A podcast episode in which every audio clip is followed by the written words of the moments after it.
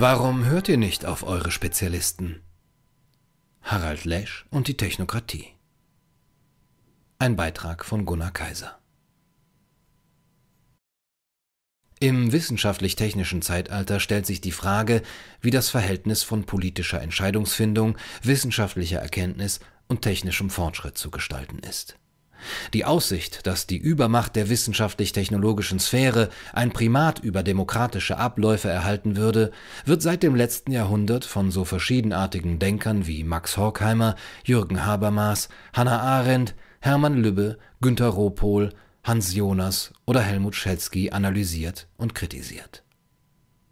Nicht stillschweigend hingenommen werden darf die Technokratisierung der Politik, so vielleicht ein Fazit der Diskussion, wenn sie die Herrschaft der instrumentellen Vernunft, eines reduktionistischen, rein rationalen Menschenbildes, des positivistisch-utilitaristischen Fortschrittsgedankens, der Eigenlogik der neuen Technologien oder der Sachzwänge über den Menschen und damit eine Abkehr von echter Volkssouveränität und Demokratie bedeuten würde.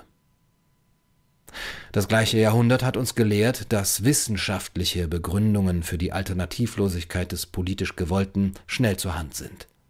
Die Ideologisierbarkeit der Wissenschaft, ob sie selbstständig und freiwillig oder durch Druck von oben, ob sie in einem Paukenschlag der Gleichschaltung oder schleichend geschieht, ist nicht nur ein wiederkehrendes Element moderner Diktaturen, sondern auch, zieht man den Einfluss des pharmazeutisch-industriellen Komplexes in Betracht, eine Gefahr in liberalen Gesellschaften.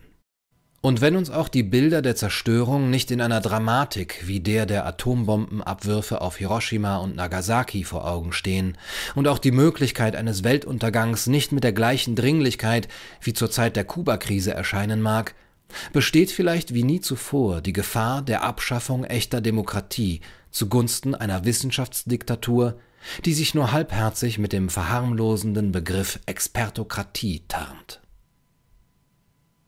Dies zeigt sich besonders in der Veränderung des Menschenbilds zum Homo hygienicus, wie ihn Matthias Burchardt genannt hat, der stets als sick until proven healthy gilt und dem nicht nur Selbstbestimmung und Eigenverantwortung mehr und mehr abgesprochen werden, sondern der auch mit einem überbordenden Sicherheitsversprechen bis ins Kleinste kontrolliert und verwaltet wird.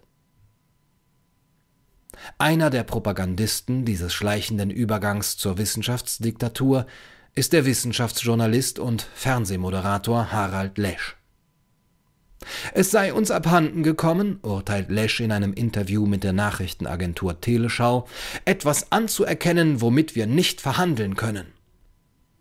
Hierbei handelt es sich um eine typische Formulierung aus dem Wörterbuch des Technokraten.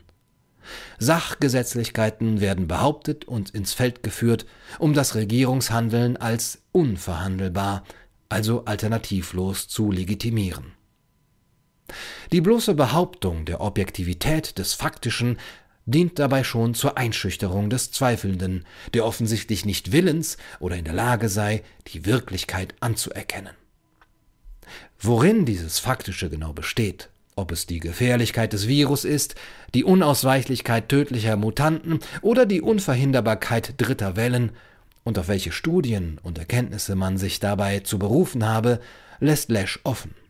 So oder so habe man, so Lesch, einfach auf die Spezialisten zu hören.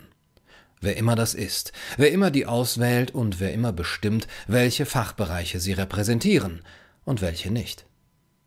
Lesch tut nicht nur so, als wäre sich die Epidemiologie einig und als hätte die Wissenschaft herausgefunden, dass nur Lockdowns die einzig richtige Antwort auf die Pandemie sind, sondern auch als bestünden die Wissenschaften nur aus der Naturwissenschaft und als seien deren Leitdisziplinen die Biologie, die Virologie und die Epidemiologie.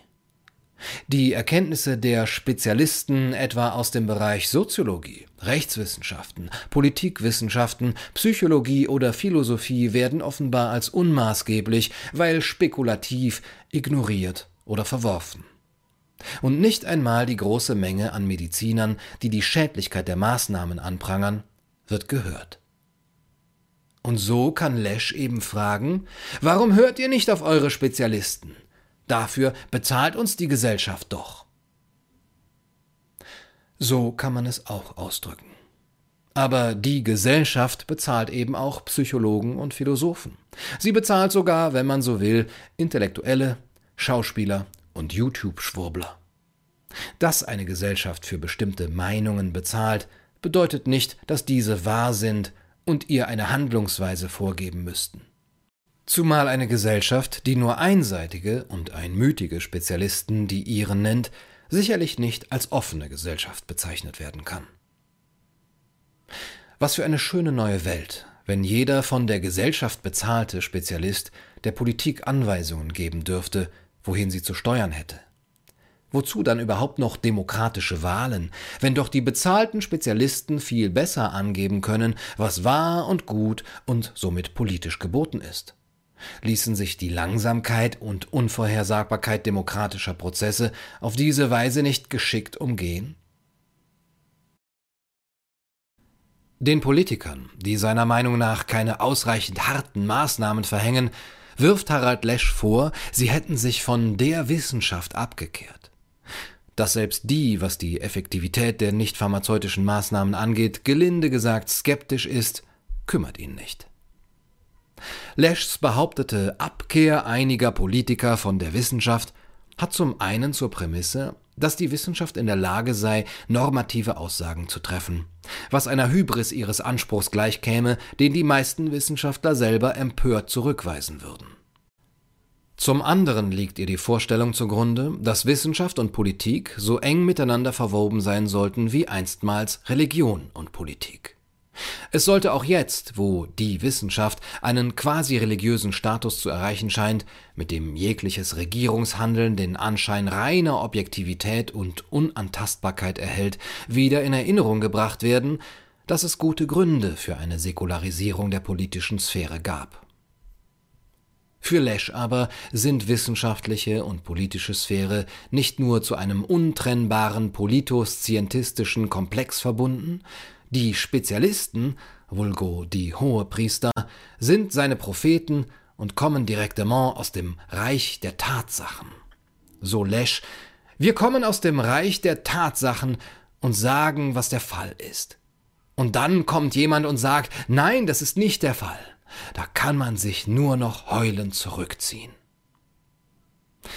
Das Reich der Tatsachen, das ist, wie das Reich Gottes, eine Sphäre, der die Propheten entstammen, die zwar nicht gewählt wurden, aber doch Kraft höherer Einsicht zu deuten und vorzugeben bestellt sind. Sollte das Volk seiner Einsicht jedoch nicht folgen und sich vom Gott Wissenschaft abkehren, dann zieht sich der Spezialistenprophet klagend über die mangelnde Einsicht der Ungläubigen zurück. Der Prophet Elia ließ zur Lösung dieses Problems seinerzeit übrigens 450 Gegenpropheten töten. Soweit wird es mit Prophet Harald doch hoffentlich nicht kommen? Beim Reich der Tatsachen handelt es sich wahrlich um einen äußerst verräterischen Ausdruck. Er stellt diejenigen, die Dissens üben und andere Werte wie Freiheit, Selbstbestimmung und Privatsphäre in die Waagschale werfen, in die Ecke der Phantasten und Spinner. Das Wort vom Reich der Tatsachen als der Heimat derer, die durch diese Herkunft zu herrschen berechtigt seien, stellt in diesem Zusammenhang nicht weniger als eine Absage an den Pluralismus einer Demokratie dar. Die Schraube der Entpolitisierung der Demokratie, die so unterschiedliche Denker wie Hannah Arendt und Karl Schmidt als Effekt der modernen Technik befürchteten, bekommt hier noch einen weiteren Dreh verpasst. Doch wie so oft ist auch dieses Mal, wie selbst Angela Merkel zugibt, die Reaktion auf die vorgestellte Bedrohung keine rein wissenschaftliche, sondern eine politische Entscheidung. Eine politische Entscheidung kann und sollte sich an wissenschaftlichen Erkenntnissen orientieren, dabei aber weder die Vielfalt auch der wissenschaftlichen Diskurse außer Acht lassen, noch sich rein hinter Sachzwänge zurückziehen. Helmut Schelskys Warnung vor der Entsubstantialisierung der Demokratie im technischen Zeitalter, in der gar niemand mehr herrscht, sondern nur noch eine Maschine bedient wird, die Maschine des technisch Möglichen, muss wieder ernst genommen werden, weil sonst nicht mehr das Volk der Souverän ist, sondern die Technik, die Sachzwänge oder eben die Wissenschaft oder was man dafür hält. Das Volk als souverän anzuerkennen und zu verteidigen, heißt aber, die vielfältigen Bedürfnisse und Wertvorstellungen der Individuen in Anschlag zu bringen und im Verlauf der politischen Entscheidungsfindung miteinander zu vermitteln. Dass das geschieht, hat zur Voraussetzung, dass ein offener und freier Diskurs stattfinden kann. Er besteht nicht nur aus den Beiträgen sorgfältig ausgewählter Spezialisten, sondern aus all den Argumenten, Haltungen und Einstellungen, aus denen sich eine öffentliche Meinung über Vermittlungsprozesse unabhängiger Medien bilden kann. Diese öffentliche Meinung kann sich dann in öffentlichen Protesten und Demonstrationen niederschlagen, wenn sie das Gefühl hat, dass die Politik wichtige Aspekte des menschlichen Zusammenlebens sträflich ignoriert. Doch denjenigen, die die Angemessenheit dieser politischen Entscheidungen hinterfragen und die Maßnahmen angesichts der ebenso absehbaren wie horrenden Folgen kritisieren, ruft Lesch entgegen Es wird zu viel gemeckert und zu wenig auch mal ausgehalten. Aushalten ist nun die Devise. Neben dem auf die Spezialisten hören, nicht etwa ihnen zuhören, ihre Worte abwägen, selber denken und urteilen, sondern auf jemanden hören, also gleich ihm gehorchen, also neben dem auf die Spezialisten hören und der dankbaren Pflichttreue des guten Staatsbürgers, der nach Precht die Anordnungen des wohlwollenden Fürsorge- und Vorsorgestaates zu befolgen habe und seine Meinung zu den Verhältnissen höchstens privat äußern sollte, ist das Aushalten nun die nächste von oben ergehende Parole, mit der der Übergang in die neue Normalität ohne große Widerstände geschafft werden soll. Aushalten soll das achtjährige Kind, das sechs bis acht Stunden eine Maske tragen muss. Aushalten soll es, dass es regelmäßig der Beschämung, der Angst vor der Isolation ausgesetzt wird, weil es sich testen lassen muss. Aushalten sollen die Alten, dass man ihre letzten Lebensjahre so unwürdig gestaltet, dass sie ihre Liebsten nicht mehr sehen und umarmen dürfen. Aushalten soll der Bürger, dass er in einem Staat lebt, der immer tiefer in sein Privatleben hineinspioniert und seine Bewegungsprofile zur Kontaktverfolgung nutzt. Was anderes steht ihm nicht zu. Wer aber das alles, all die Kadavergehorsamsappelle, Nibelungentreue Schwüre und Aushalteparolen als brandgefährlich kritisiert, muss sich unter Verweis auf das Es kann ja jeder sagen, was er mag, er muss halt nur mit Konsequenzen rechnen, in die Ecke der Schmutzfinken stellen lassen. Und wie lange? Nur noch zwei Wochen? Oder doch erst bis alle geimpft sind? Oder bis, um es mit Donald Rumsfeld zu sagen, der einmal auf die Frage, wann der Krieg gegen den Terror endet, antwortete, bis sich jeder Bürger sicher fühlt. Gehorchen, befolgen, aushalten. In dieser unheiligen Trinität schlägt sich die Technokratisierung der Politik auf den Bürger nieder. Dieses Programm ist nicht weniger als eine Erziehung zur Unmündigkeit. Und darin liegt auch die Antwort auf die Frage, die derzeit sträflich ignoriert wird. Aushalten zu welchem Preis? Entgegenstellen können wir nur eine Rückbesinnung auf die Eigengesetzlichkeiten nicht der Sachen oder der Technik, sondern des genuin Menschlichen. In dieser Sphäre gilt, was jeder von uns intuitiv weiß. Nicht nur das, was wissenschaftlich messbar ist, ist wertvoll und maßgeblich. Unsere Werte und Ideale speisen sich aus einer anderen Dimension als der der positivistischen Naturwissenschaften und der bloß instrumentellen Vernunft.